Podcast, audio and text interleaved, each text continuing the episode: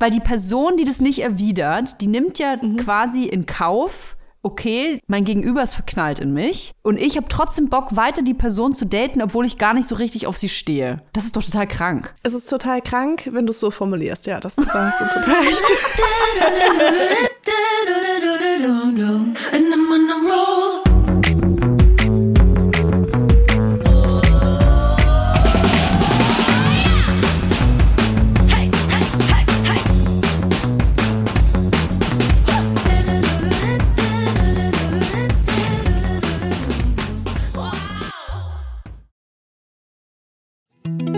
Jetzt kommt Werbung. Kommen wir zu unserer heutigen Werbepartnerin. Das ist Tamaris. Tamaris. Tamaris. Tamaris. Tamaris begleitet uns tatsächlich ja jetzt schon seit einiger Zeit.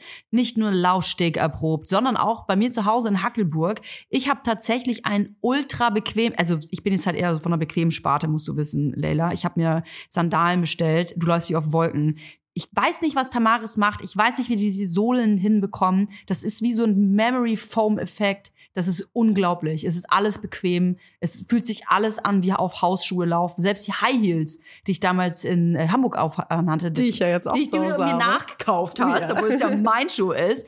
Ähm, selbst da kannst du super bequem laufen, was ich krass finde, weil ich finde alle High Heels unbequem. Aber Gut, vielleicht ist das auch Zauberei. Ich weiß es nicht. Vielleicht ist es Zauberei, vielleicht ist Tamaras aber auch einfach eine Brand, die äh, Frauen in jedem Alter eine treue Lebensbegleiterin sein möchte. So schön, weil die Schuhe von Tamaras wirklich sowohl in den Alltag passen, euch auf eurem Spielplatzbesuch begleiten, aber auch Schuhe sind für die ganz besonderen Tage. Ich habe mhm. auch letztens bei einer Influencerin gesehen, dass sie auf ihrer Hochzeit Tamaris High Heels anhatte. Und es ja, war keine Kooperation, Leute. Die hat sie sich wirklich ausgesucht. Weil die bequem sind, weil ja, die geil voll. aussehen Du kannst den ganzen sind. Tag darauf rumlaufen, tanzen, alles. Ne? Und äh, es gibt ja auch nicht nur super schicke Schuhe bei Tamaris, die bequem sind, sondern auch geile Sneakers.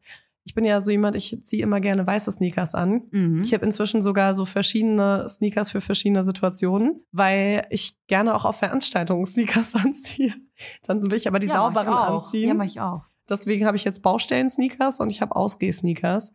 Und es gibt bei Tamaris einfach so ein schönes Paar Sneakers und der heißt einfach Sneakerweiß. Ihr könnt das einfach schauen auf der Tamaris-Webseite. Das ist so ein Prototyp von einem Sneaker. Aber der hat halt so noch, noch so einen Twist, weil wenn ihr nicht ganz weiße Schuhe mögt, dann könnt ihr euch den in Flieder zum Beispiel kaufen, was ich voll die schöne Farbe finde. Und dann hat er einfach so fliederne Stellen. Wie nennt man das? Das sieht gut aus. Ein, Flie ein Fliederfleck. Wenn ihr euch jetzt sagt, Mensch, den Fliederfleck von Leila, den möchte ich auch an den Füßen haben, den bekommt ihr bei Tamaris, aber nicht nur das. Es gibt ganze Styles. Ihr könnt euch quasi von Kopf bis Fuß in Tamaris reinschmeißen. Und natürlich gibt es bei uns ein kleines Goodie, denn wir haben einen Code. Damit spart ihr ganze 15% auf tamaris.com. Der Code heißt Vibers15. Alles groß geschrieben.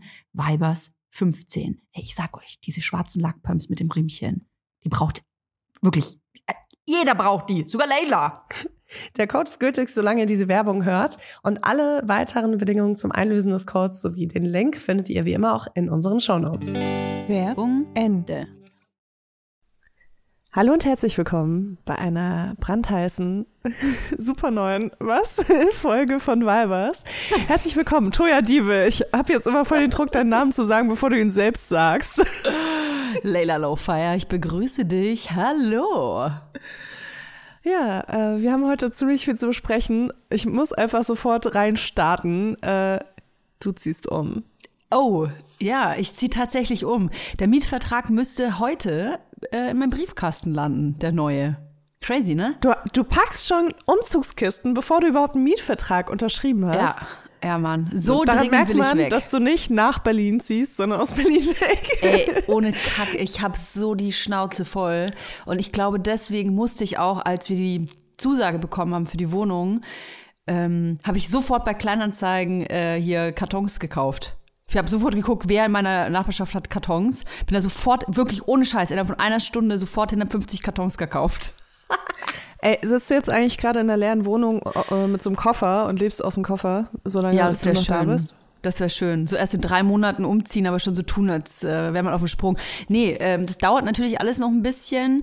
Ähm, ich habe wie alle normalen Menschen auch ein, äh, wie heißt denn das nochmal, Kündigungsfrist von drei Monaten. Und ähm, leider bin ich noch nicht so rich, damit ich doppelt Miete bezahlen kann. Sonst wäre ich da schon längst weg. Aber ja, im Mai auf jeden Fall. Im Mai werde ich auf ganz jeden Fall nicht mehr in Berlin sitzen, sondern wow. in NRW. Krass. Willst du sagen, wo oder eher nicht? Ja, im Münsterland. Im Münsterland. Okay. Ja, genau.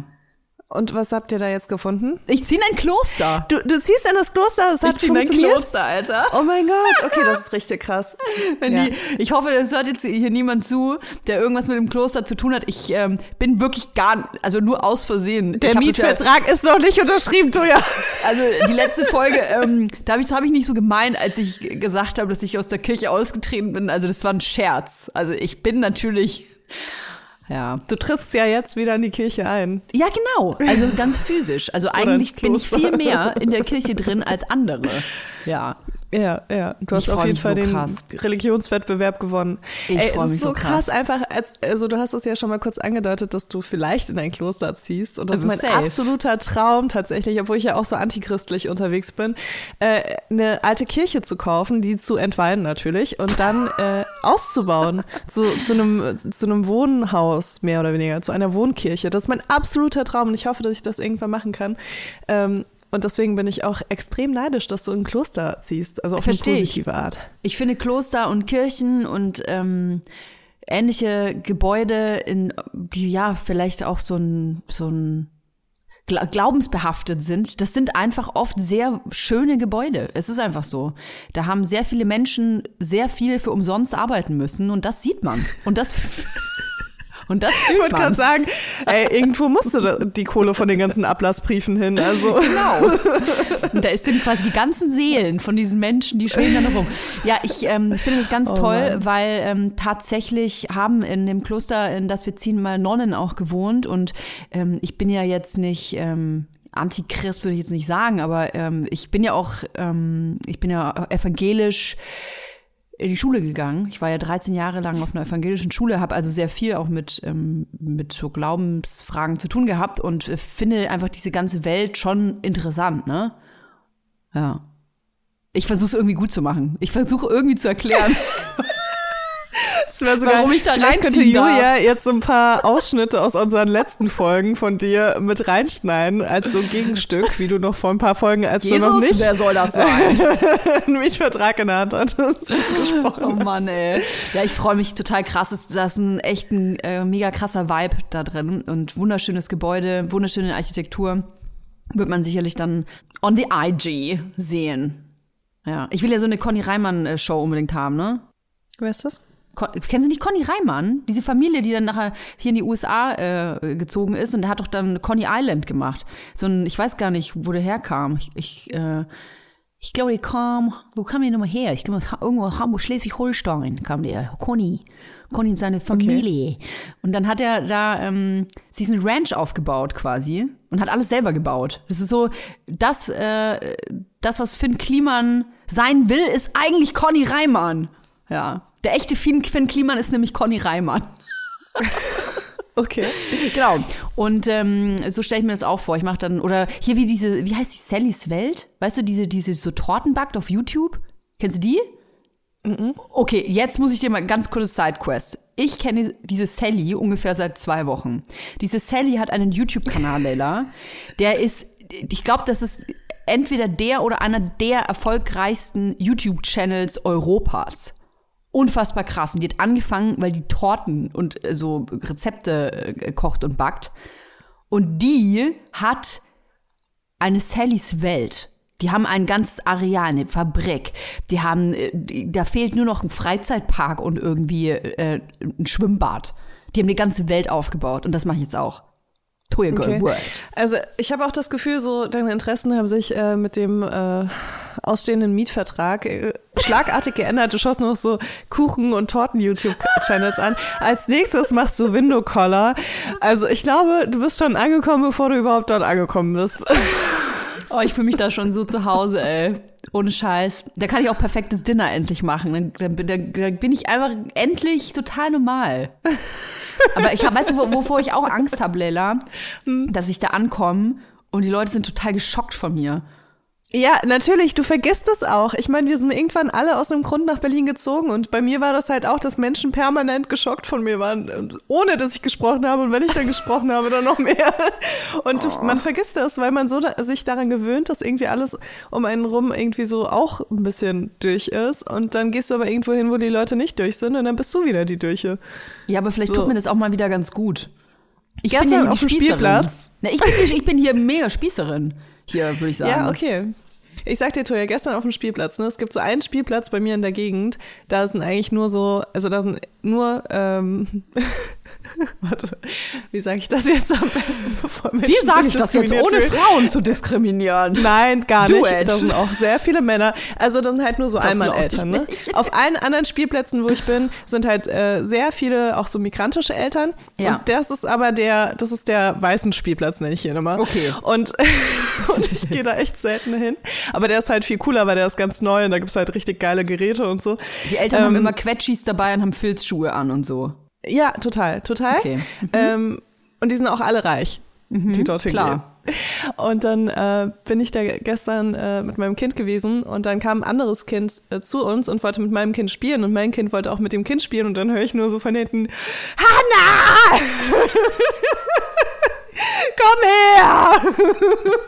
und ich war so, hm, okay, wahrscheinlich ist das jetzt einfach so der letzte, der letzte Schubser gibt jetzt noch mein Halstattoo, weißt du?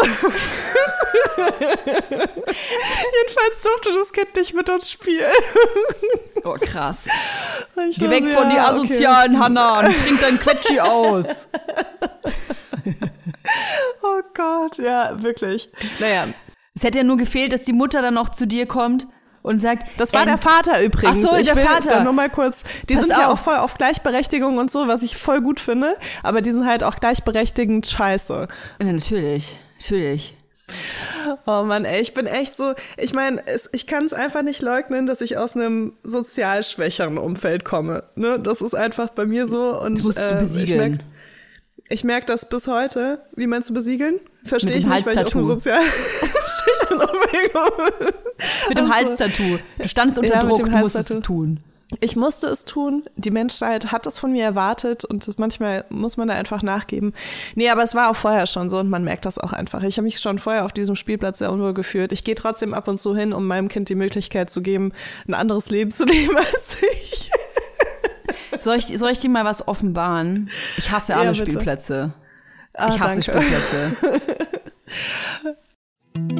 Jetzt kommt Werbung. Kommen wir zu unserem heutigen Werbepartner und zwar Clark. Eine App und alles da drin. Ja, nicht ganz alles, aber alle Versicherungen auf jeden oh, Fall. Oh ja. Äh, ich muss ja sagen, äh, ich habe mir ein E-Bike bestellt. Ich werde jetzt E-Bike fahren. Du bist ja verrückt. Ja. Und äh, dabei sind einige Versicherungsthemen für mich aufgekommen. Und zwar zum einen natürlich eine Diebstahlversicherung, mhm. was geil ist, weil dann klar wusste ich, dass das schon abgedeckt ist in anderen Versicherungen, die ich habe. Äh, dann brauchte ich also keine neue. Welches Thema aber noch irgendwie so ein bisschen aufgeploppt ist in meinem Hirn, war was ist eigentlich mit der Berufsunfähigkeitsversicherung? Weil ich wohne in Berlin, ich fahre Fahrrad in Berlin und ich weiß als Autofahrerin schon, wie oft ich gesehen habe, dass äh, Fahrradfahrer übersehen wurden im Straßenverkehr. Mhm. Was passiert, wenn mir irgendwas passiert mit äh, meiner Firma oder Ich übernehme das nicht, Leila. Das, das muss Clark regeln. Ich übernehme das, das nicht. Das wäre jetzt meine erste Option gewesen. Die zweite Option ist natürlich eine Berufsunfähigkeitsversicherung. Und bei Clark ist es wirklich geil. Du hast alles im Blick. Du äh, siehst sofort, wo du versichert bist, wo du dich vielleicht noch ein bisschen besser versichern kannst wo du vielleicht dich auch noch ein bisschen günstiger versichern kannst. Und Clark funktioniert wirklich da wie so, wie so ein Makler. Das Tolle ist, man hat ja oft Fragen. Also ich zumindest, weil Versicherung, ist für mich eine Welt. Ich will mich da auch nicht, ehrlich gesagt, nicht so viel mit beschäftigen. Ich will, dass andere sich damit beschäftigen. Und genau das macht Clark. Und zwar mit Experten und Expertinnen, die sich persönlich um einen kümmern. Egal ob es Telefon, Videocall, Chat oder Mail. Man kann die wirklich alles fragen und die helfen einem auch. Der große Vorteil ist, Clark gehört zu keiner Versicherungsgesellschaft. Das bedeutet, Clark berät dich immer unabhängig, also in deinem Interesse. Das ist mir persönlich sehr wichtig. Und wenn man jetzt denkt, ja, das hat ja bestimmt seinen Preis, das muss ja super teuer sein. Nein, die Clark-App und alle Leistungen sind kostenlos. Und wir haben sogar noch ein Extra für unsere Hörer und Hörerinnen.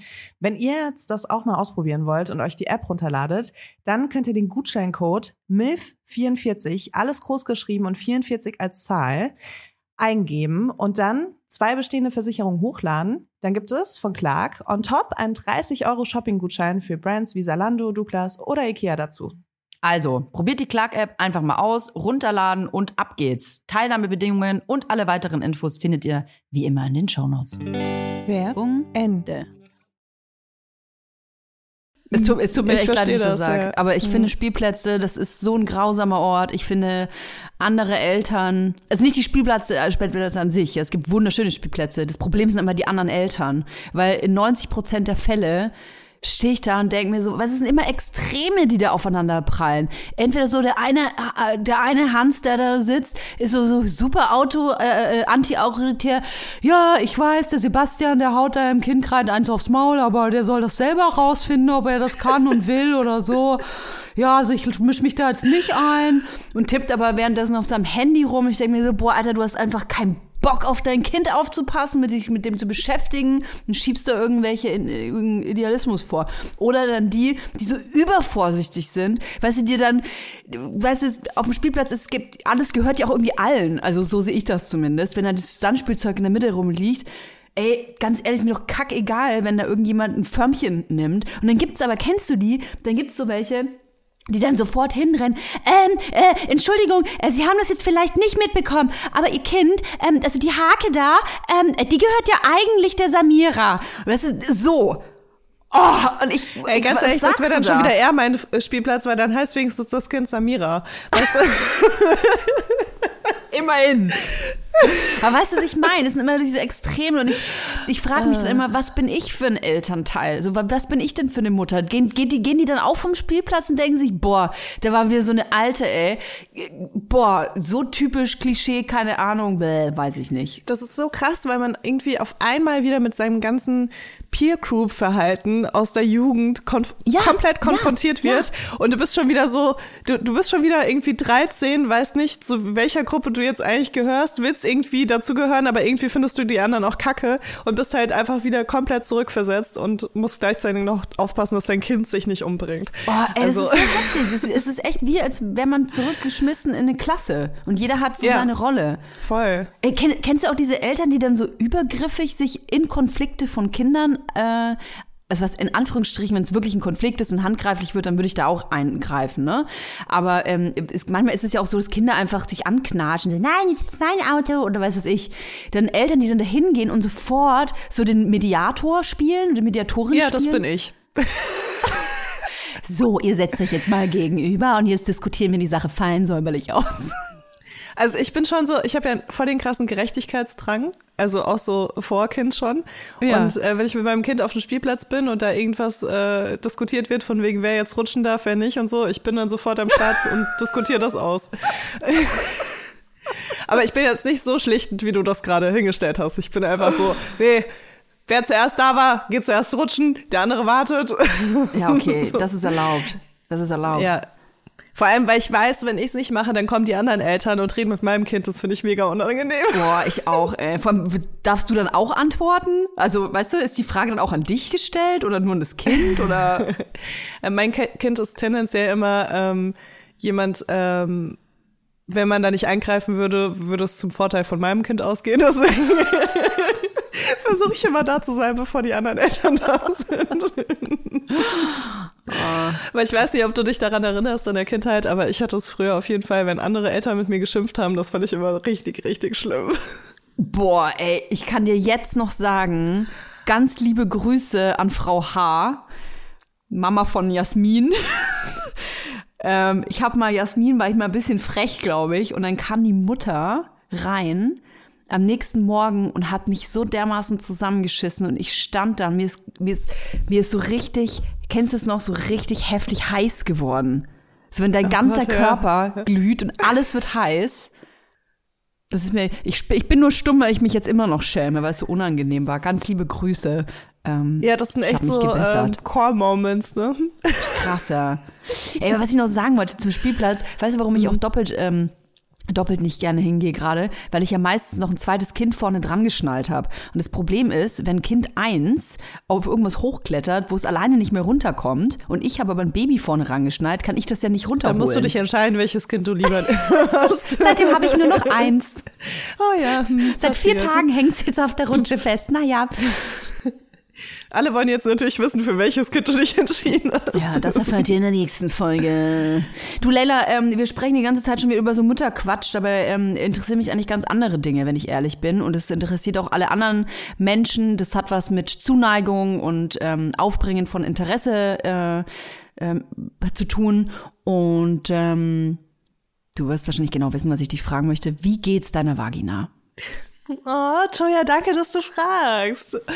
äh, ja, meine Vagina, äh, meiner Vagina geht's besser. Äh, aber was mich richtig krass gestresst hat, ähm, ich habe mir äh, so eine so ein drei Tage Pilzkit geholt. Oh, toll. Vaginalpilz. Mhm. mhm. Scheidenfungi Und, eingefangen. Mhm. Genau, ja, das war auf jeden Fall, also voll krass. Ich hatte noch so, äh, ich bin ja leicht hypochondrisch und mhm. wenn ich in der Apotheke bestelle, mache ich immer so einen Großeinkauf.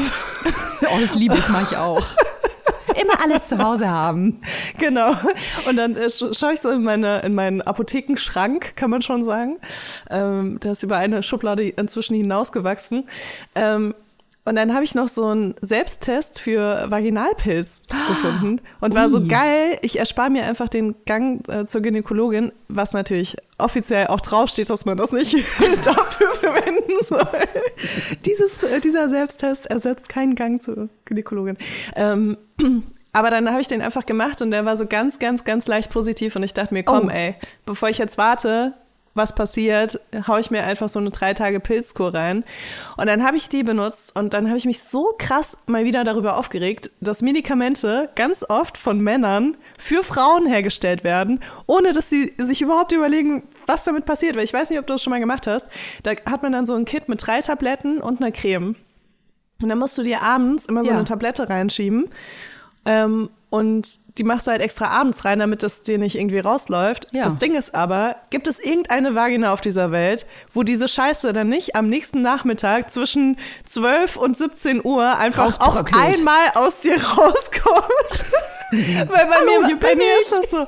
Und ich dachte mir so, wer hat sowas erfunden? Weißt du, das Zeug, das sifft durch alle Kleidungsschichten durch. Ja, äh, Mann. Das, da hilft auch keine Slip-Einlage, weil das kommt alles auf einmal. Und dann bist du irgendwie gerade, keine Ahnung, in einem Einkaufsladen, schaust dir irgendwas an und merkst so, fuck, es geht los. Irgendwie, es wird super warm zwischen den Beinen. Und dann kannst du eigentlich nur noch auf irgendeine Toilette rennen, um dir diese ganze Bröckel, weiße Tablettenscheiße, die zusammen mit Ausstoß wieder rausgespült wird, äh, da noch äh, aus den Klamotten zu schrubben. Ich weiß gar nicht, wie ich das immer mache. Ich habe eine Zeit lang auch äh, viel, viel Fungi gehabt. Wegmeditiert. Ich habe einfach eine Windel angezogen. ist ja nicht, das, ich, ich lache jetzt so. Eigentlich wäre es die beste Lösung. Einfach so eine Windel ja, voll. Anziehen. Ich habe auch heute dachte ich mir so, Mann, ich habe doch Menstruationsunterwäsche, warum habe ich die nicht angezogen ja. dafür? Ja, Aber Mensch. Ich irgendwie nicht, ich, ich habe den Zusammenhang nicht äh, herstellen können. Ja, und jetzt wie geht's deiner, deiner, wie geht's deiner Vagina jetzt? Ja, jetzt geht's ihr gut. Und am unteren Rücken vor allem. Also der, der, der letzte Zusammenstoß, sag ich mal, der ist ja recht heftig ausgefallen. Nicht nur der Zusammenstoß, sondern auch noch Löchertausch. Das war ja echt wild. Was das? Wie, wie geil unsexuell du so mega sexuelle Sachen formulieren kannst. Ich schmeiß mich weg. niemand, niemand hat irgendwelche schmutzigen Gedanken, wenn du sowas sagst. Das ist mega geil. Das ist eigentlich mein großes Vorbild. Äh, ja, nee, aber mir geht's äh, gut. Ich habe jetzt einfach mit Sachen aufgehört, von denen ich keine Ahnung habe. Und ähm, ja, ich kann sogar wieder Sport machen. Ich habe letztens bei einem Instagram-Video äh, habe ich so einen High-Kick gemacht und dann konnte ich drei Stunden nicht richtig laufen. Mhm. Aber ähm, ich weiß jetzt, was ich machen darf und was nicht. Und alles, wo ich die, das Becken parallel stehen habe, geht. Also ich könnte sogar theoretisch ähm, Sex haben, ich darf nur nicht ein Bein hoch machen. Ah. Hat es dir dein äh, Physiotherapeut empfohlen? ja, sozusagen. Das steht auf eurem Therapieplan jetzt. Das oder? steht auf unserem Therapieplan. Ja, nee, ich glaube, Sex allgemein würde er mir nicht empfehlen. Ich glaube, er würde sowas sagen wie, äh, Leila, ähm, vielleicht probierst du es einfach mal mit kürzeren, äh, mit einer kürzeren Dauer, in mhm. kürzeren Abständen und steigerst dich dann langsam, weißt du? Mhm, mhm, mhm. Und ähm, ja, das, das mache ich jetzt. Vielleicht. Vielleicht auch nicht. Vielleicht warte ich auch einfach. Vielleicht war das auch so traumatisierend für mich, dass ich jetzt einfach ein halbes Jahr keinen Sex habe. Mal gucken. Ach, das geht so schnell rum. Das kann ich dir bestätigen. Das, das merkst Jahr. du gar nicht. ja. ja, meine Vagina und ich, wir haben so eine ähm, wir haben so eine Zweckgemeinschaft. Wir, wir haben so eine Körper, körperliche Zweckgemeinschaft. Wir wohnen im gleichen Körper. Das ist wie bei so einer WG, wo man, ja, man wohnt miteinander, man findet sich gut, aber man muss jetzt auch nicht so viel miteinander zu tun haben. Vielleicht putzt der eine den anderen mal. Aber sag mir, Toja, wenn du, wenn du so gar keinen Sex hast, ne, mhm. und dann einmal im Monat menstruierst, rastest du da nicht aus? Also denkst du dir dann nicht so, warum? Hab warum ich noch nicht. muss ich jetzt einen Zyklus haben? Ich, hab, ich okay, menstruiere ja auch noch nicht. Ach geil. Ja, ja okay, ich habe aber das, Angst das davor. Ich. Bin ich ganz ehrlich. Ähm, ich habe das bei der ersten, nach der ersten Geburt fing das, glaube ich, an, als das Kind fünf Monate alt war. Und äh, das, da bin ich jetzt ungefähr so im gleichen, im gleichen Zeitraum. Das heißt, jede Sekunde, Leute, kann der Vulkan auseinanderbrodeln. Ja, und ich muss ganz ehrlich sagen, also Periode und ich, ich wir, haben, wir haben uns, wir haben uns nichts mehr zu sagen. Wir haben, wir haben uns Wir haben uns verabschiedet. Ich habe da, ich hab da keinen Bock mehr drauf. Ganz toll, Periodentasse, Tampons, Öko, Schmöko, äh, Periodenunterhosen, super Sache alles. Ich will aber nicht, ich will das erst gar nicht benutzen müssen. Verstehst du? Ich will nicht, dass da, da darf nichts mehr aus mir rauskommen. Keine Kinder, kein Blut, keine Tabletten für irgendwelche Bröckel. Also du wärst Tabletten. einfach gern so eine Barbie. Ja. Untenrum. Korrekt. okay. oh. Ja, verständlich. Da kommt nichts mehr rein und da kommt nichts mehr raus. die erste Periode nach, äh, nach der Schwangerschaft äh, bei mir, da war ich noch so, oh mein Gott, ich fühle mich jetzt wieder wie eine Frau. Irgendwie hat das mir so voll den Wirklich? Weiblichkeitskick gegeben. Und dann die zweite war schon wieder so, oh, schon wieder? Hä, ich hatte noch nicht mal Sex in der Zwischenzeit. Warum habe ich überhaupt noch einen Zyklus? Und ab da war es irgendwie nur noch unnötig. Also vor allem, weil es echt, ich meine, ich habe es schon ein paar Mal erwähnt, ne? Aber ich habe echt inzwischen eigentlich nur, nur noch einmal im Monat Bock auf Sex und das ist während meiner fruchtbaren Tage und das ist eigentlich genau der Zeitraum, wo ich keinen Sex haben sollte. Das wär, du, das wäre ja für mich tatsächlich eine Wunschvorstellung. Genau so möchte ich das auch haben. Ja. Weil du dann eine Brutmaschine bist, oder? Nee, ich, ich ähm, also rauskommen da, also äh, gerade Kinder kommen aus mir nicht mehr raus. Und deswegen muss ich auch alles dafür tun, ähm, dass das nicht mehr zustande kommt. Ich will ja wirklich nicht mehr schwanger werden. Aber ähm, dieser, dieser Rhythmus, so einmal, einmal ein paar Tage im Monat Sex haben, so und dann mal wieder drei Wochen nicht, ist doch super. Wäre genau mein Ding. Mhm. Aber ich bin auch noch in einer ganz anderen Welt. Ne? Wenn man mich so sprechen hört, dann denkt man so, oh Gott, Toja, die, die hat ja gar nichts mehr damit am Hut. Und jetzt redet die auch noch so unsexuell, die weiß ja gar nicht mehr, von was sie redet. Ich glaube, das ist die Phase noch, ey. Ich bin noch irgendwie ja, so mit total. Baby und Stillen und Wickelscheiße und so. Ich habe mit Sex irgendwie noch nichts am Hut. Aber das ist auch total normal. Und ich meine, wir überziehen das Thema hier auch immer. Immer, ja. Äh, bis zum geht nicht mehr, weil es einfach auch lustig ist. Und vor allem ist es absurd, wenn man halt auch weiß, wie wir vorher so gesprochen haben. Ähm, aber ja, es ist total, wenn man sich selbst damit wohlfühlt, ähm, ist es total in Ordnung. Sehe ich eben auch so. Danke. Soll ich dir aber sagen, über was ich mich sehr gefreut habe, über welche körperliche äh, Veränderung? Hm? Also ähm, so und so. Ich habe wieder Pickel. Und darüber hast du dich gefreut? Ähm, ja, jetzt, jetzt drehen, verdrehen vielleicht ein paar die Augen so, oh ja, Frau Seidenhaut hat jetzt einen Pickel und freut sich und findet es cool. Ich liebe Pickel ausdrücken. Ich bin da, ich glaube, ich bin sogar krankhaft süchtig danach. Also muss ich ganz ehrlich oh zugeben, oh ich finde das total geil. Es macht mir richtig viel Spaß. Ich habe so einen Hyper 300.000 Vergrößerungsspiegel. Ich habe verschiedene Werkzeuge. Ich, ich habe mir auch mal diesen, diesen Sauger gekauft. Ich habe alles. Ich finde es großartig, irgendwelche Pickel aus mir auszudrücken. Und das ist echt nicht gut, ne? Ich meine, nee, ich mache auch nicht. und ich habe so viele Namen davon. Das ist echt schrecklich, weil ich habe auch immer so richtig tiefe Entzündungen und wenn ich mir die ausdrücke, dann habe ich die halt für ein paar Monate. Ja, man also, darf es nicht, aber es macht so Spaß und dann, dann habe ich mich so krass gefreut, weil ich habe davor mal an allem möglichen, ich habe schon angefangen an so Muttermalen rumzudrücken. Jetzt komm raus! Ey, ich habe mir mein Muttermal einfach weggeschnitten. Bitte? Ja. Ja, und jetzt? Jetzt ist es weg.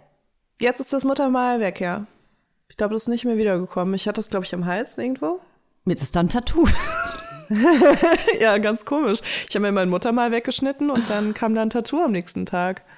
Ey, Toja, ich muss unbedingt mit dir über eine Sache reden. Ja, bitte. Und zwar, kennst du das, wenn man sich mit jemandem trifft und man irgendwie checkt, so, okay, man ist da selbst viel enthusiastischer als die andere Person, um das mal so geschmeidig auszudrücken. Und ähm, dann trifft man sich mit der Person weiter und weiter und weiter und weiter. Du meinst ein klassischer Fall von, er steht einfach nicht auf dich? Ja, das ist jetzt irgendwie so verallgemeinert gesagt. Ich finde, da gibt es sehr viele Nuancen. Ne? Ja, ja. Aber ja, also es gibt ja, klar, es gibt die Situation, dass jemand vielleicht so gar nicht auf einen steht, aber es gibt ja auch die Situation, wo der, die andere Person auf einen steht, aber halt nicht mehr. Ja. Weißt du, nicht mehr als einfach so, vielleicht sexuell, ja. körperlich so. Und ähm, ja, also ich, ich war in meinem Leben, glaube ich, schon öfter in dieser Situation, als man sich jetzt vielleicht vorstellen will. Ähm, als coole, unabhängige Frau mit einem äh, gesunden Selbstbewusstsein kann ich sagen, dass ich äh, da auch sehr gerne mal mich viel zu lange aufhalte und dann im Nachhinein mir denke, warum? Ja. Also einfach nur warum? Ähm, und ja, äh, wie sieht's da bei dir aus, Toja? Hast du da so ein paar oh. Leichen im Keller? Das ist echt ein schwieriges Thema, weil es äh, für einen selber ja immer so. Ich habe das natürlich auch schon einige Male tatsächlich gehabt. Ich habe einen Fall, der mir direkt einfällt. Mm, auf den Typen stand ich bestimmt zwei Jahre. Oh Mann. Und ähm, wir hatten uns auf Tinder kennengelernt und ich habe eigentlich von Anfang an auch gedacht, okay, also mal davon abgesehen, ich war sofort schockverliebt. Man kennt das ja. Und das ist auch so ein Ding, was, glaube ich, da reinspielt, warum man von jemandem da nicht loskommt. Ich hatte den auf Tinder gesehen, wir haben gematcht, ich habe mich sofort schockverliebt, äußerlich genau mein Typ. Alles hat gepasst, ich fand den mega geil. Ich muss ganz ehrlich zugeben, dass ich ganz am Anfang schon in der Art, wie wir miteinander geschrieben haben, das hat mir zwar gefallen, aber irgendwas war weird. So, ich konnte aber es nicht definieren, weil ich ja, ich hatte sofort rosa-rote Brille an. Ich fand, habe alles so interpretiert, wie ich das interpretieren wollte. Ähm, das macht man dann ja auch ganz gerne, ne? Dass man ähm, Smileys dann als äh, Kompliment nimmt, wo eigentlich gar kein Kompliment da ist. Und ähm, dann hatten wir uns auch getroffen und das war dann auch irgendwie alles immer ganz cool. Und dann gab es auch so, äh, meiner Meinung nach so Züge der, der Annäherung, aber ich habe das halt selber anscheinend alles immer ein bisschen falsch verstanden. Oder, oder er hat vielleicht, ja, er wollte mich vielleicht auch nicht verletzen oder so. Aber ich, ich, der hat mich hingehalten. Ich glaube, er hat mich einfach hingehalten, muss ich echt sagen. Und ich hätte das eigentlich schon viel früher merken müssen. Ich wollte es aber nicht merken. Und das ging echt über zwei Jahre. Und ich sag dir jetzt was, was das Assige an dem äh, Typen war. Der hätte und er hat garantiert gemerkt, dass ich voll verknallt in den bin. Volle Kanne. Und von mir kam immer sehr viel. Und eigentlich, und das ist, finde ich, der Idealfall, hätte er einfach dann sagen müssen, nee, ich äh, habe heute keine Zeit ins Kino zu gehen, ähm, ich mache das und das und das, äh, lass uns äh, das oder das ist mir irgendwie zu datemäßig, lass uns doch lieber mit anderen treffen oder so.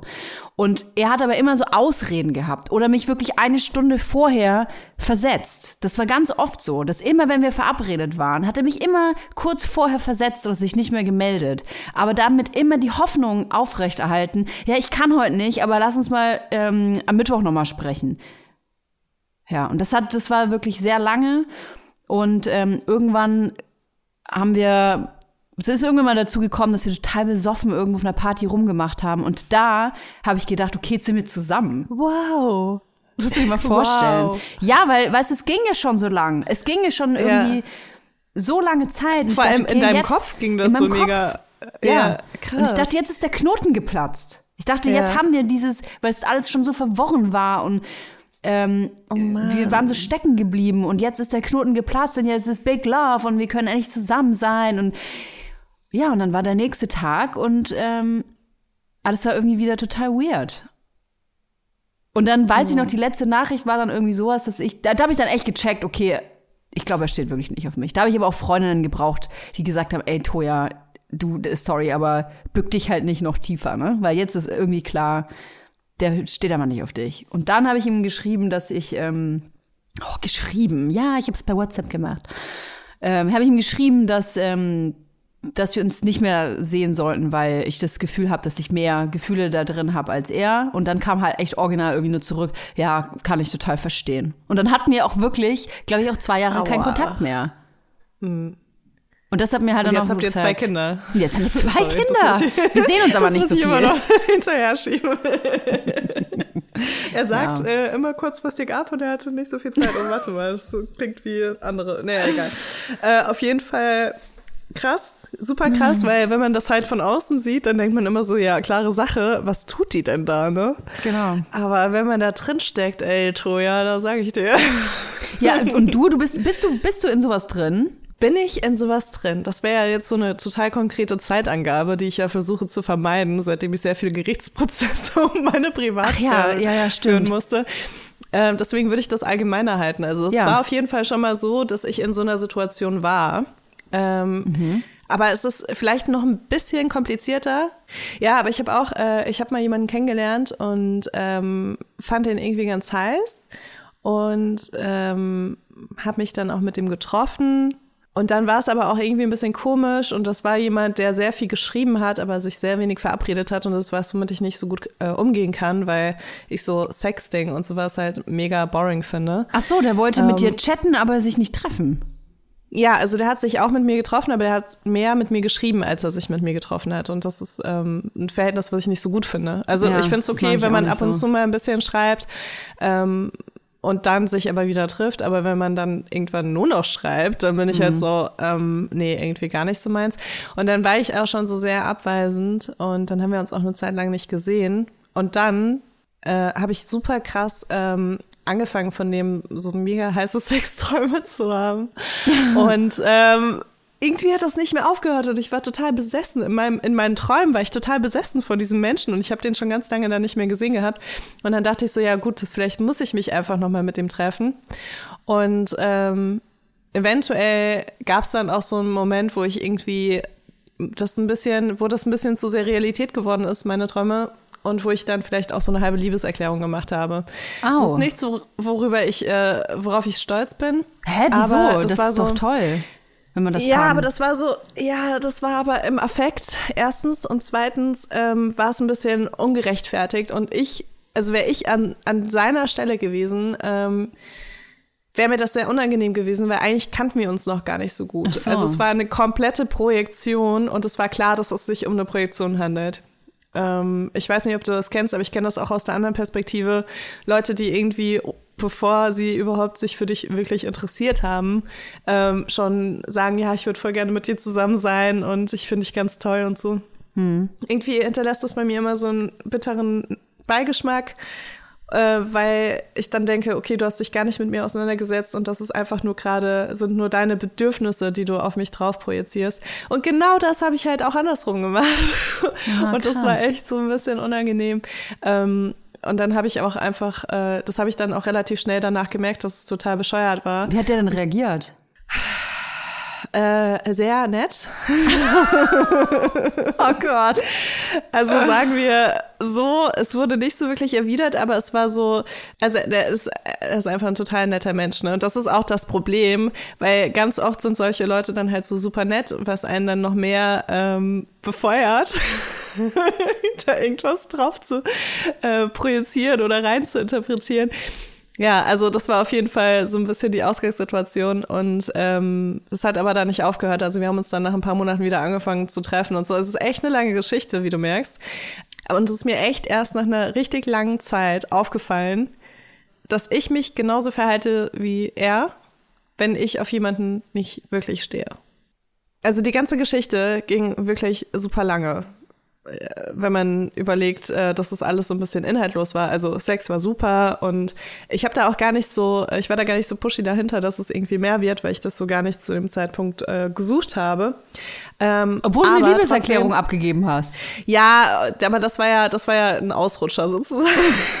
danach habe ich mich ja, danach habe ich mich ja besonnen sozusagen und äh, es, mir ist dann auch eingefallen, dass ich da auch nicht so viel Potenzial sehe. Und die, diese Liebeserklärung war auch total ohne Erwartungen. Ne? Das war halt so, ja, ich bin voll verknallt in dich, aber es war jetzt nicht so, ich will mit dir zusammen sein, sondern es war eher so, keine Ahnung. Ich muss es einfach mal loswerden.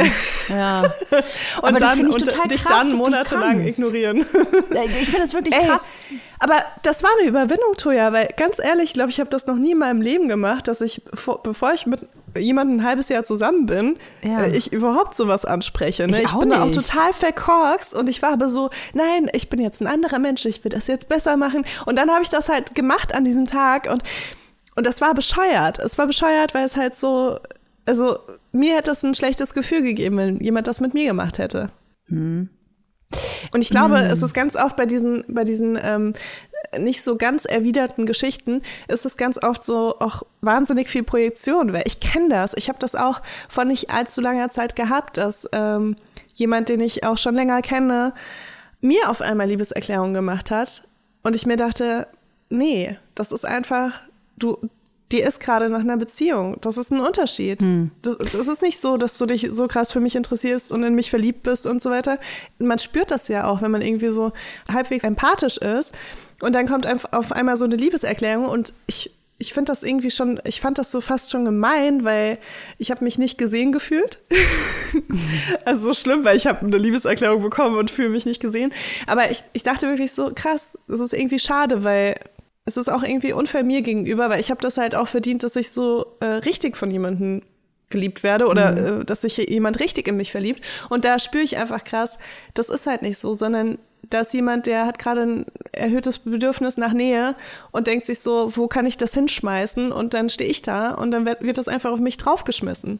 Ich will nur ganz kurz sagen, diese Person nach der Liebeserklärung, die ich bekommen habe, zwei Wochen später hatte diese Person eine neue Freundin. Ja, solche Personen gibt's natürlich. Und in diesem konkreten Fall, da hast du sicherlich recht. Ich muss aber ganz generell sagen, dass ich es ein bisschen anders sehe, weil ich finde, das ist eine ganz äh, tolle Eigenschaft, wenn man das kann, jemandem seine Gefühle mitzuteilen. Und es ist natürlich auch sehr subjektiv, wie man fühlt und warum man so fühlt. Manche Menschen verlieben sich ja nach einmal Treffen. Ich gehöre auf jeden Fall auch dazu. Ähm, manche brauchen da Wochen oder Monate lang. Und ähm, ich finde, wenn man das schafft, einer Person diese Gefühle mitzuteilen, und offensichtlich hattet ihr ja auch irgendeine Art der Beziehung. Also das muss ja nicht eine feste Beziehung sein, aber dass man sich getroffen hat oder gedatet hat oder so. Und indem man das sagt und seine Gefühle mitteilt, äh, legt man ja die Karten auf den Tisch und sagt ja, wie es ist. Und gibt demnach die, der anderen Person die Möglichkeit, ähm, sich zu entscheiden, ob sie das auch möchte oder nicht. Aber natürlich muss man, wenn man, wenn man, wenn man ähm, sowas ablegt, so eine Beichte abgibt, dann muss man natürlich damit rechnen, dass da auch eine, äh, ein Feedback zurückkommt, wie es bei mir passiert ist. Dass der Typ halt dann sagt, ja, äh, okay, ja, dann sehen wir uns halt nicht mehr. Ne? Das ist halt dann, ähm, warum man, glaube ich, sehr oft auch diese Gefühle nicht mitteilt, weil man ja auch einfach Angst hat, dass die Antwort sein könnte, ach sorry, nee, dann treffen wir uns nicht mehr. Und deswegen sagt man es ganz lange nicht, weil man sich denkt, ja, vielleicht geht's ja irgendwie automatisch und dann sind wir irgendwann aut automatisch verheiratet. Und das ist aber, deswegen finde ich cool, wenn man ziemlich schnell ähm, sagt, wie die eigenen Gefühle sind. Das kann natürlich so eine Liaison gerade am Anfang, wo es sehr aufregend ist ähm, und man sich kennenlernt, auch mal schnell ein bisschen unsexy machen.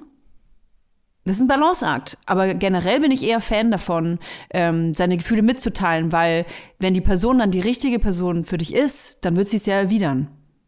Dann passt's ja. Aber was ist, wenn die Person das nicht erwidert und man sich trotzdem noch eineinhalb Jahre weiter mit dieser Person trifft? Darüber wollen wir heute sprechen.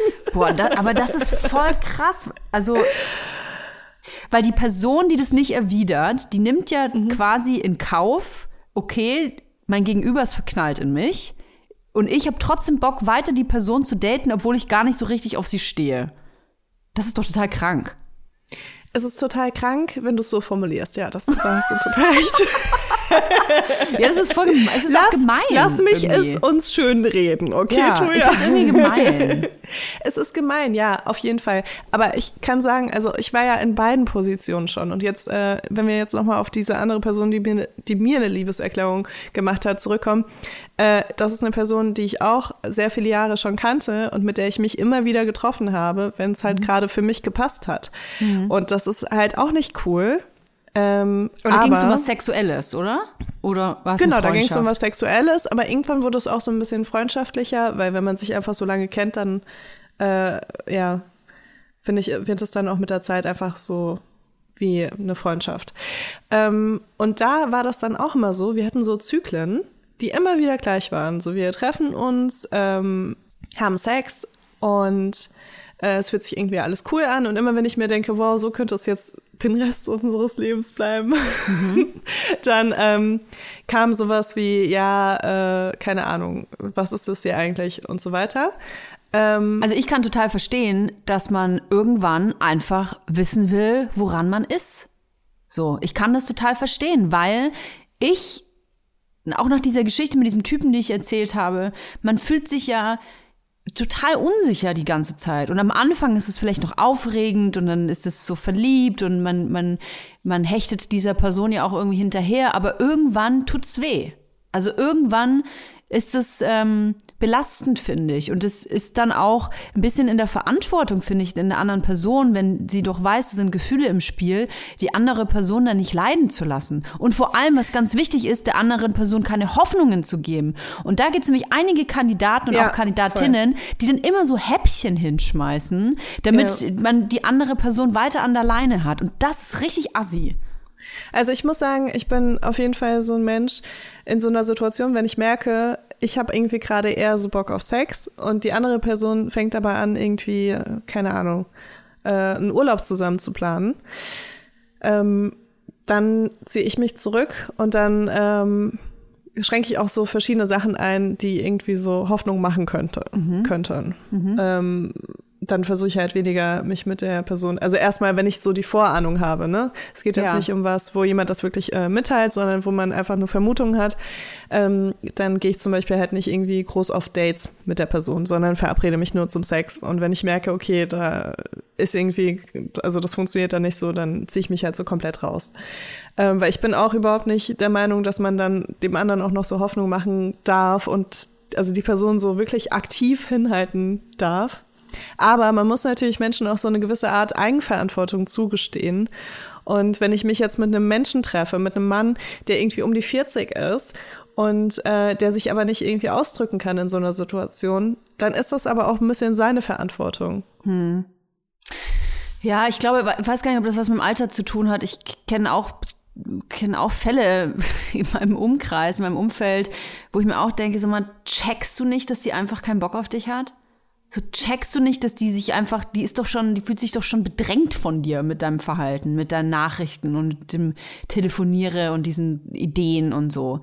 Aber ich glaube, manche Menschen haben dieses Feingefühl nicht und vor allem haben sie das Feingefühl nicht, wenn Gefühle mit im Spiel sind, weil man ja selbst sich man wünscht sich selbst, ich liebe, gerade bei Liebe ist das ja ein super schwieriges Thema.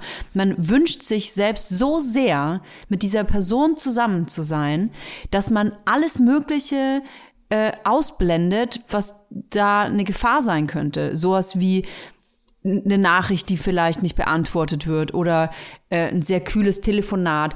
Man, man redet sich das dann irgendwie so weg und denkt sich, ach so, ja, gerade keine Zeit gehabt, ja, die muss heute aber lange arbeiten, ja, dann, dann machen wir halt morgen was. Weißt du, das sind immer diese, man versucht sich das dann so schön zu reden, wenn man es unbedingt will. Hm. Ey, es ist auch echt schlimm, wenn ich mir so überlege, mir fällt gerade noch was ganz anderes ein, was irgendwie auch vor sehr langer Zeit schon passiert ist, aber was auch super lange ging und was ich bis zum Ende, glaube ich, nicht akzeptieren wollte. Ähm, aber mein Typ Mann ist ja auch so ein bisschen verkorkst, ne? Also das ist einfach so, das kann man jetzt hier so tiefenpsychologisch bearbeiten, warum das so ist. Aber ähm, bei mir ist es tatsächlich sehr häufig, dass ich mich mit Männern treffe, die emotional äh, ein bisschen äh, unerreichbarer sind, weil das einfach auch so mein Typ Mann ist. Und, und dann passiert es halt manchmal, dass es dann aber trotzdem klappt und dann sind wir zusammen und es ist alles voll cool. Aber ganz oft ist es halt auch so, dass genau aus diesem Grund halt auch ähm, irgendwie so das so Menschen sind, die sich nicht so gut auf andere Leute einlassen können. Und so bin ich ja selbst auch. Also es wäre ja gelungen, wenn ich sagen würde, dass ich mich emotional irgendwie leicht auf Menschen einlassen würde. Äh, ich glaube, mhm. das wissen alle, die seit Jahren mir beim Podcast zuhören. Ähm, ich würde sagen, ich schlafe auf jeden Fall mit mehr Menschen, ähm, auf die ich mich niemals einlassen würde, als mit Menschen, auf die ich mich einlassen würde. Ja. Genau. Und das ist aber dann auch so schwierig, weil äh, klar, bei so Leuten, die äh, emotional ein bisschen unerreichbarer sind, kann das sehr lange dauern, bis sie sich öffnen. Es kann aber auch passieren, dass es halt nie passiert. Und wo, wo zieht man da die Grenze, weißt du? Hm. Du, ich glaube, es gibt Menschen, die brauchen das und da gehörst du vielleicht dazu. Also ja, ich habe das Gefühl, jemand liebt mich nur, wenn wenn das eigentlich jemand ist, der niemanden liebt und dann aber mich liebt, weißt du? Ja, ja, das ist so ein Wunsch. Was was ich mich halt frage ist, weißt du, wenn man in dieser Konstellation ist, dass es, äh, dass man selber begehrt wird und man hat aber vielleicht einfach keinen Bock, dann kennt man das doch, dass man weiß, eigentlich würde man am liebsten sagen, ey, pass mal auf, ich stehe nicht auf dich und bitte hör jetzt auf, dauernd zu fragen, wann wir uns das nächste Mal sehen. Ich stehe einfach nicht auf dich. Ich finde dich cool, ich finde dich nett, aber ich stehe einfach nicht auf dich. Das sagt man nicht. Also selten. Ja, okay, also äh, zurück zu dem anderen äh, äh Beispiel, wo ich meinte, äh, da habe ich eine Liebeserklärung bekommen, ne? Ja. Das ist ein Typ, auf den stehe ich total. In den war ich auch schon mal verknallt, aber es ah. hat irgendwie nicht so richtig funktioniert. Und seitdem treffen wir uns halt in so regelmäßigen Abständen immer mal wieder. Mhm. Und da ist es halt echt so, also das, es wäre jetzt zu einfach zu sagen, das wäre nur Bestätigung für mich, weil das ist es nicht. Also die Bestätigung habe ich ja schon mal bekommen und die brauche ich irgendwie nicht mehr von ihm. Ähm, aber ich verbringe super gerne Zeit mit dem. Ich finde ihn super sympathisch. Ich finde ihn super heiß. Ich habe guten Sex mit dem. Ähm, warum sollte ich mich nicht mit ihm treffen, weißt du?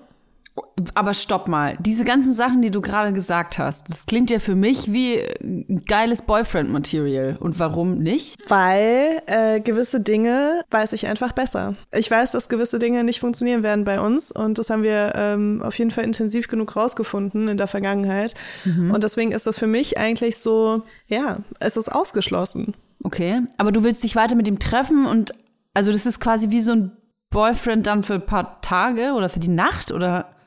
Nö, es ist halt äh, jemand, mit dem ich gerne auf Dates gehe und mit dem ich gerne Sex habe. Hm. Aber es ist jetzt niemand, mit dem ich ähm, meine Zukunft planen würde. Weil das, ah, ja. das funktioniert nicht. Da sind halt so Unstimmigkeiten. Also ich will jetzt nicht sagen, was es ist, aber es wäre so wie wenn einer sagt, ich will unbedingt Kinder und der andere sagt, ich will auf gar keinen Fall Kinder. Weißt mhm. du, so Lebensperspektiven einfach, die da so aufeinandertreffen. Mhm. Und wo ich weiß, dass es nicht funktionieren könnte. Gut, das ist natürlich auch ein Grund zu sagen, es funktioniert nicht. Aber ich meinte eher, du bist in dieser Situation, ja. Du bist in der Situation und du findest eben diesen Typen gut und er, du, das ist ganz eindeutig, der Typ will mit dir zusammen sein. Das ist ganz eindeutig. Der ist total verknallt in dich. Stellst du dich dann vor den hin und sagst, du pass mal auf, wir müssen mal miteinander reden. Ich merke, du bist total verschossen in mich, aber ich leider nicht in dich. Ich finde dich mega cool. Wir können uns auch gerne treffen, aber ich stehe einfach nicht auf dich. Würdest du das sagen? Ich würde nicht sagen, ich stehe nicht auf dich, aber ich würde sagen, ähm, so, ich habe das Gefühl, äh, du erwartest irgendwie, dass es in eine andere Richtung geht, als, ähm, als ich erwarte. Mhm.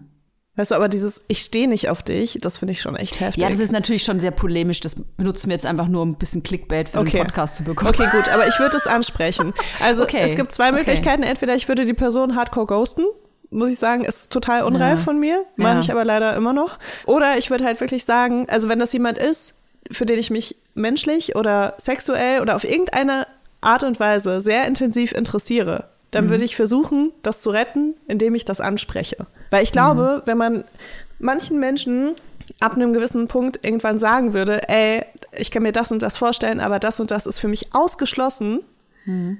dass äh, sich so Sachen auch in eine andere Richtung entwickeln können. Weil ich glaube, dass du, liebe Toja, in deiner Geschichte, die du erzählt hast, wenn, du ein bisschen mehr Klarheit gehabt hättest in, ab einem gewissen Punkt, vielleicht hättest du es nicht sofort mit dieser, mit dieser Klarheit akzeptiert. Vielleicht hättest du noch drei Wochen äh, weiter versucht, den anderen zu überreden. Aber du hättest auf jeden Fall eine andere, das hätte auf jeden Fall eine andere Wendung nehmen können, als dass du da irgendwie zwei Jahre so hingehalten wirst. Weißt du, im Prinzip, er, ich will ihn nicht in Schutz nehmen, aber letzten Endes hat er ja nie gesagt, hey, ich kann mir vorstellen, dass wir zusammen mal in Urlaub fahren oder ich würde gerne mit dir mal, weiß ich nicht. Hättest so lustig gefunden, wenn du jetzt gesagt hättest, im Prinzip hat er ja nie gesagt, dass er nicht auf mich steht. ja. du, so Jahre später immer ja. noch so voll.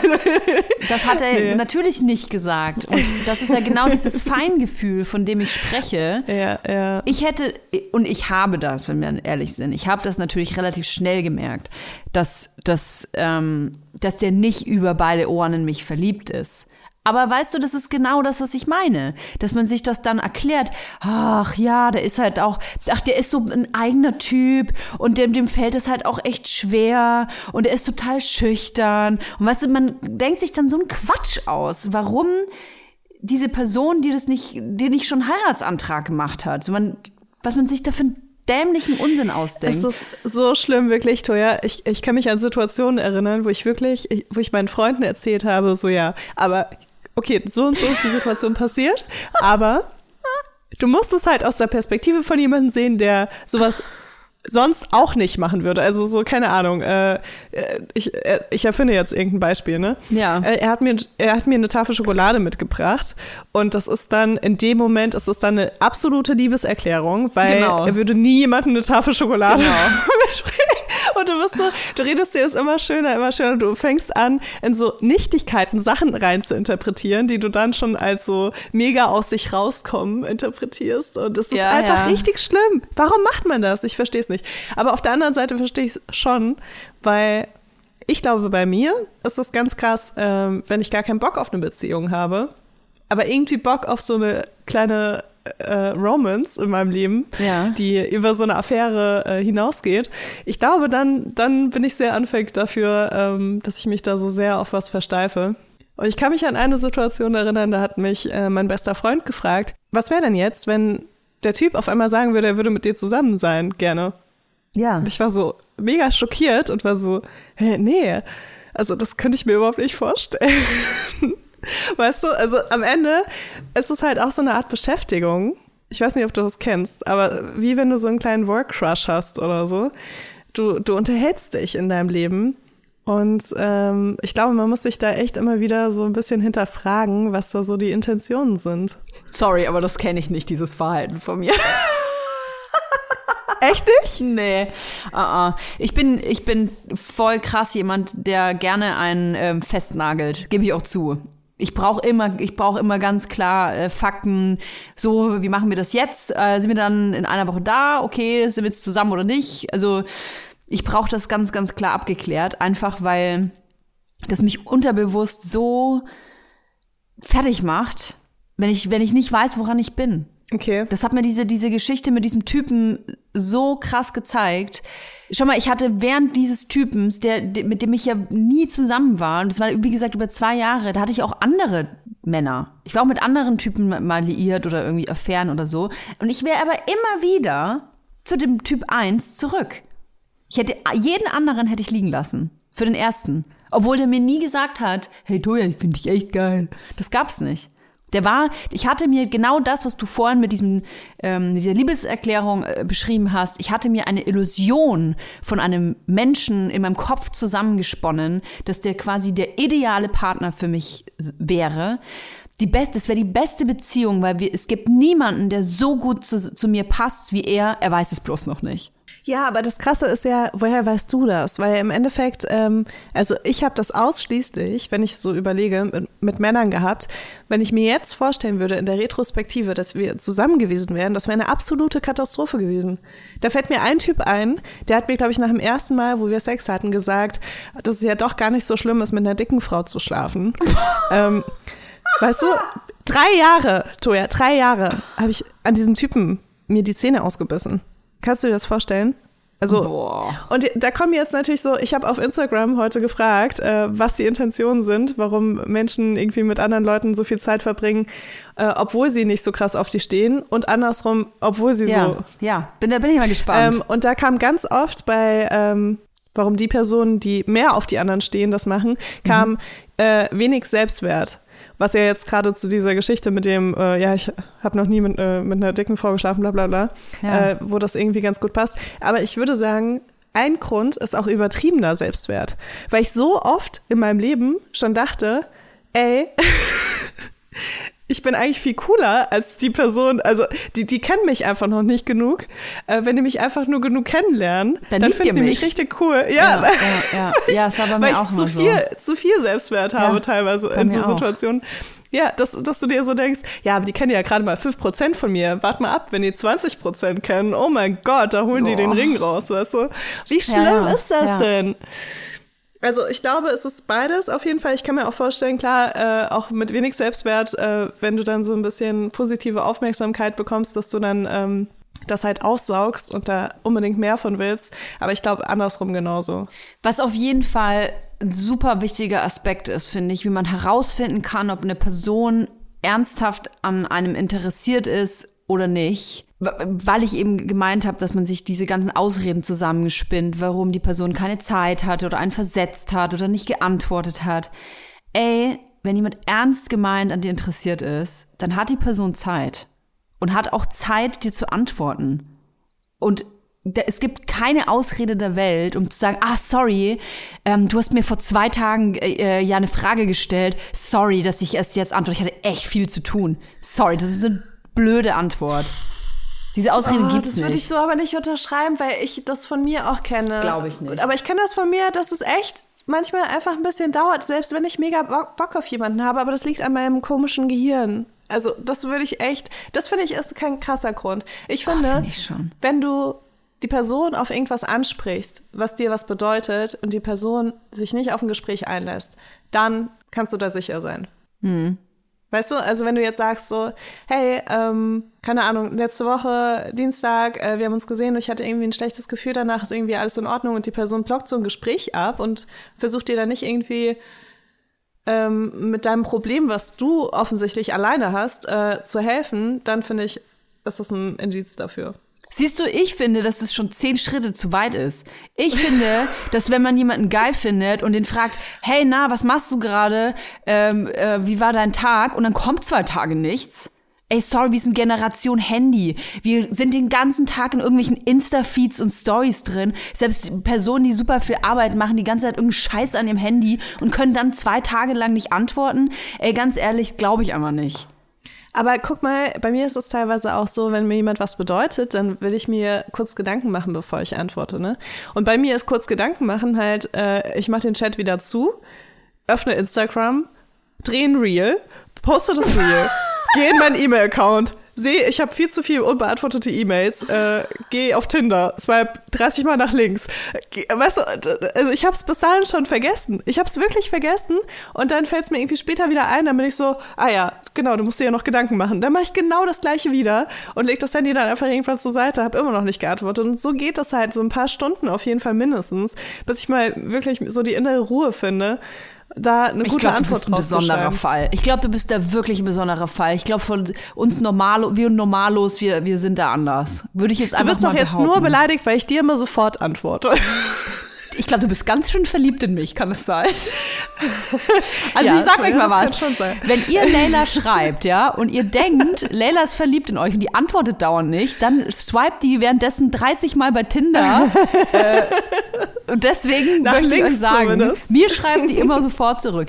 Ähm, es gibt ja dieses, es gibt diesen Spruch, if they wanted to, they would. Also auf Deutsch, wenn sie das wirklich wollen, dann tun sie es auch. Und ich finde, mal davon abgesehen, dass es nicht nur auf deinen Crush zutrifft, sondern auch auf ähm, Freundschaften oder auf alles mögliche andere. Wenn jemand wirklich etwas möchte und mit dir in Kontakt treten möchte, dir Interesse schenken möchte, dann kann er das auch tun. Weil man muss sich nicht immer eine Stunde Zeit nehmen, um ähm, eine, eine Nachricht zu verfassen oder sich jemand jemanden zu treffen. Ich finde, es können auch Kleinigkeiten sein. Und indem man immer äh, jemandem sagt, ah, ich habe keine Zeit, ähm, ja, ich muss wahnsinnig viel arbeiten, ach, am Mittwoch, mh, hm, ja, typischer Fall. Mittwoch, ah, weiß ich noch nicht genau ähm, da muss ich, glaube ich, arbeiten. Das könnte länger werden. Lass uns doch am Mittwochabend noch mal sprechen. Das ist so eine typische Nachricht. Die Person hat einfach keinen Bock auf dich. Die hat, die, die hat andere Prioritäten. Und darum geht's. Prioritäten setzen. Und du bist dann eben nicht Priorität A. Und da sollte man sich halt dann selber fragen, welche Geige will ich spielen? Und ich, Toya Girl, bin Geige Number One. ja, aber vielleicht will man ja auch gar nicht Geige Number One sein, weißt du? Oh, vielleicht willst du, ja, vielleicht willst du gar nicht die erste Geige spielen. Vielleicht willst du die dritte. Also es gibt auf jeden Fall, es gibt Menschen, stehen. da will ich sowas von die erste Geige spielen und es gibt Menschen, da will ich lieber so die fünfte Geige spielen. Aha. Das ist eine gute These. Das ist eine, gute, eine gute These. Es gab auf jeden Fall schon mal in meinem Leben diesen einen Menschen, den fand ich einfach total heiß und vor allem in meiner Vorstellung. Und man hat dann vielleicht auch ein bisschen Angst, dass die Vorstellung zerplatzt, wenn du die Realität kennst. Und vielleicht weiß der andere Mensch das auch, dass es auch einfach nicht harmonieren würde. Weißt du? Mhm. Und man, man spielt dieses Spiel und hat da irgendwie auch Freude dran und denkt sich aber trotzdem immer wieder, weil man sich so ein bisschen in dem unglaublich geilen Sex verliert, ähm, wie das so wäre, wenn man noch öfter sich sehen würde und so, weißt du? Mhm. Also man, man, man hat das schon im Hinterkopf und vielleicht ist das auch das, was es noch irgendwie noch geiler macht. Mhm. Aber wenn die Realität dann da wäre, dann wäre es halt nicht so geil. Keine Ahnung. Also ich finde, ich finde, es gibt da unterschiedliche ähm, Versionen von. Ich hatte auf jeden Fall auch schon das andere, wo ich mir dachte, nee, wir müssen dann heiraten und Kinder kriegen und äh, irgendwann wird er herausfinden, dass er einfach, dass ich die Liebe seines Lebens bin. Spoiler, it never happened. Zum Glück, weil jetzt wäre ich mit jemandem zusammen, der mir nach dem ersten Sex gesagt hat, dass es gar nicht so schlimm ist, mit einer dicken Frau zu schlafen. Also dieser Mensch hat, hat wirklich, der hat mir erklärt, dass er nur mit Frauen schläft, die irgendwie unter 50 Kilo wiegen. Das wäre voll also, ekelhaft, ey. Kann er mit meinem, kann er mit also, meinem linken Oberschenkel bumsen. Wir wollen jetzt nicht sagen, dass es voll ekelhaft ist, weil es gibt auch einfach Frauen, die unter 50 Kilo wiegen, Toja. Darum geht es ja nicht, aber einfach eine, eine Kilomarke. Diese, die, ja, eine, ja, Kilomarke, eine Kilomarke zu, zu, haben. Genau. Und, ich wollte das nur noch mal ja. betonen, weil es klang gerade anders. Nein, nein, es geht ja darum, eine, eine Kilozahl zu definieren und dann zu sagen, okay. ich habe nur Sex mit einem gewissen Kilozahl. Ähm, was ich sagen wollte, wir sind ja ein lösungsorientierter Podcast und wenn ja wir, ähm, dafür sind wir ja total bekannt. Und wenn man jetzt in so einer äh, Situation steckt und sich denkt, ja, ich habe gerade, ich habe gerade so das Gefühl, ich bin mittendrin und irgendwie kriege ich selten Nachrichten und der Typ hält mich irgendwie hin und ich bin total verliebt, aber habe das Gefühl, er steht eventuell nicht auf mich. Was soll man denn dann tun? Ich habe eine gute Idee. Ich würde einfach ins kalte Wasser springen weil wenn du schon Bauchweh kriegst, wenn du darüber nachdenkst, ins kalte Wasser zu springen und jetzt irgendwie dich so ein bisschen zu offenbaren, dann weißt du eigentlich schon, dass das der Typ keinen Bock auf dich hat oder ja. die Frau ähm, oder wer auch immer. Äh, deswegen ins kalte Wasser springen, finde ich Was heißt eine das super? Idee. Naja, das heißt äh, zu sagen, ey, hm. naja, du könntest entweder, könntest du so richtig über deine Gefühle sprechen, wenn die dann da sind. Also manchmal geht es ja auch noch gar nicht um Gefühle oder so. Äh, und, oder du könntest sagen, so was du ganz besonders schön findest. Also zum Beispiel, ähm, oh, letztes Mal, als wir uns getroffen haben, ähm, das hat mich richtig glücklich gemacht und so, weißt du, also schon so ein bisschen aus dir rauskommen. Und halt jemand so eine Nachricht schreibt, ey, das hat mich ja. richtig glücklich gemacht, als wir uns das letzte Mal gesehen habe. Ja, weil du nicht auf die Person stehst. Aber wenn dein Schatzi dir so eine Nachricht schreibt und äh, sagt, ey, letztes Wochenende mit dir auf der Couch abhängen und äh, Erdnussflips aus deinem Bauchnabel essen, das hat mich richtig das schreibe ich ihm gemacht. jetzt mal. dann, dann löst das in dir was Positives aus. Ja. Und deswegen ist es halt voll gut, wenn man so ein bisschen ins kalte Wasser springt, weil man wird merken, ob man da auf äh, Gleichgesinnte trifft. Mhm. Und also ganz ehrlich, wenn ihr jetzt an diesem Punkt dieser Folge immer noch denkt, dass die andere Person in Wirklichkeit auf euch steht und es einfach nicht zeigen kann, dann habt ihr die Antwort. Ja. Aber was ich auch okay finde, wenn man halt nicht über Gefühle sprechen will, wenn man sowas sagt wie, hey, lass uns doch mal ein Wochenende wegfahren. Weil ganz ehrlich, es, jeder schafft das für ein paar Stunden so zu tun, als ob man auf einen steht, aber ein ganzes Wochenende. Mhm. Das wird niemand aus Höflichkeit mitmachen. Also ich bin auch ein Freund, eine Freundin besser gesagt, äh, ins kalte Wasser zu springen. Ich würde es wahrscheinlich ein bisschen anders machen. Mm, ich, ich glaube, ich würde sagen, ey, weißt du was, fuck, ich stehe voll auf dich. Ich glaube, ich bin total verknallt in dich. Und was kommt da für ein Feedback? Wenn du selber sagst, ey, scheiße, ich bin, glaube ich, total verknallt in dich. Man kann es ja auch lustig sagen. Hatte ich auch schon mit meinem Gegenüber. Das kann natürlich überrumpelnd sein, aber alleine diese Reaktion des Gegenübers, entweder die Person sagt, äh, oh, oh, das ist ja, äh, ja, du bist echt cool auch, finde ich. Dann weißt du schon, oh, oh. Aber es kann ja auch einfach sein, dass die andere Person sagt, ja, krass, ich auch. Nicht, es ist nicht immer so, dass es automatisch alles geht. Manchmal muss man es auch einfach aussprechen. Ja, und was, was mir auch krass geholfen hat in äh, jüngeren Situationen, sage ich mal, ähm, ist aufzuhören, so Spielchen zu spielen. Weil oh, man ja. macht das ja automatisch, ja. wenn man merkt, dass eine andere, also die andere Person sich vielleicht so ein bisschen zurückzieht oder halt nicht so offen ist wie man selbst, dass man dann anfängt, auch abweisend zu sein. Ja. Was halt total bescheuert ist. Das ist eine komplette Abwärtsspirale. Und mir hilft das voll, mir immer wieder zu überlegen, worauf habe ich jetzt Lust? Also was will ich jetzt wirklich gerade sagen, schreiben, tun und so weiter und das dann einfach zu machen, statt äh, mir zu überlegen, was für die andere Person das Beste wäre, weißt du? Mhm. Also ein bisschen bei sich selbst zu bleiben. Und gerne auch mal vielleicht eine andere Person mit einbeziehen. Das kann, finde ich, ich finde so eine gute Freundin, ein guter Freund, eine Person, die einen wirklich gut kennt, der kann man, glaub, ich glaube, da kann man echt auch mal um Rat fragen. Weil oft ist es einfach so, dass man selber gar nicht mehr klar denken kann und auch die Situation völlig falsch bewertet und auch ähm, äh, Nachrichten völlig falsch interpretiert. Ich hatte schon super oft die Situation, dass eine Freundin dann zu mir gesagt hat, du Toja, ähm, ich will jetzt nicht sagen, aber es ist ganz offensichtlich, der steht einfach nicht auf dich. Und damit schließen wir die Folge ab. Äh, ich hätte voll gerne noch ein paar HörerInnen-Nachrichten. Ähm, wenn ihr wollt, gerne anonym, damit wir sie posten können. Ja, ja. Aber ich glaube, es geht sehr vielen Menschen so wie, wie dir, Toja, und wie mir. Ähm, und ich würde da gerne ein bisschen so geteiltes Leid, ist halbes Leid und so Ihr seid nicht allein. Wir hören uns nächste Woche wieder. Vergesst nicht, uns zu bewerten. Ihr dürft das ganz frei tun. Natürlich nur, wenn ihr uns richtig geil bewertet auf Spotify und iTunes. Äh, Leila, ich hoffe, dass es auch deiner Vagina nächste Woche wieder gut geht. Das erfahren wir dann auch nächste Woche. Und Klar, ich, äh, ich grüße euch. Ich küsse euch und ich küsse dich. Bis dann. Tschüss.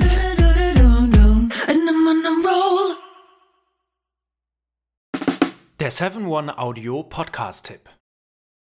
Hallo, ich bin Lynn. Und ich bin Leo. Ihr kennt uns vielleicht schon vom True Crime Podcast Mord auf Ex. Eigentlich sprechen wir da ja jede Woche über Verbrechen. Mhm. Aber da gibt es ja noch ein anderes Thema, das die Menschen und uns schon immer fasziniert hat. Die Liebe. Krasse Geschichten, die wirklich passiert sind. Bonnie und Clyde zum Beispiel. Cleopatra und Caesar. Oder Diana und Charles. Oder halt Camilla. Liebe gibt's bei True Love aber auch nicht nur im klassischen Sinne. Es geht auch um Familie, um die Liebe zum Beruf oder sich selbst oder Freundschaft. Am besten sind ja auch eh die Filme, wo dann am Ende steht, nach einer wahren Begebenheit. Mhm. Das sind so Geschichten, die kannst du dir eigentlich gar nicht ausdenken. Ja. Und das gibt's jetzt eben als Podcast. Und das Ganze heißt True Love. Ja, der Name sagt es eigentlich schon, aus True Crime wird True Love. Krasse Geschichten, Plot-Twist und verrückte Protagonisten. Es ist also in anderen Worten ein Podcast für alle, die True Crime hassen, aber auch für alle, die True Crime lieben. Macht euch bereit für ein neues Podcast-Genre, True Love. Oh, ich kann es gar nicht abwarten, euch die Geschichte zu erzählen von zum Beispiel dem Jungen, der nach seiner Mutter gesucht hat. Jahrelang, auch wenn ich wahrscheinlich dabei heulen werde. Oder die Geschichte von Sissy. Also der Film ist nichts dagegen. Ab dem 20. Oktober, überall wo es Podcasts gibt, True Love. Echte Geschichten, wahre Liebe. Voller Werbespruch, oder? Ja, aber es ist ja auch schön. Der Podcast macht ja glücklich. Ja, deswegen jetzt am besten direkt abonnieren.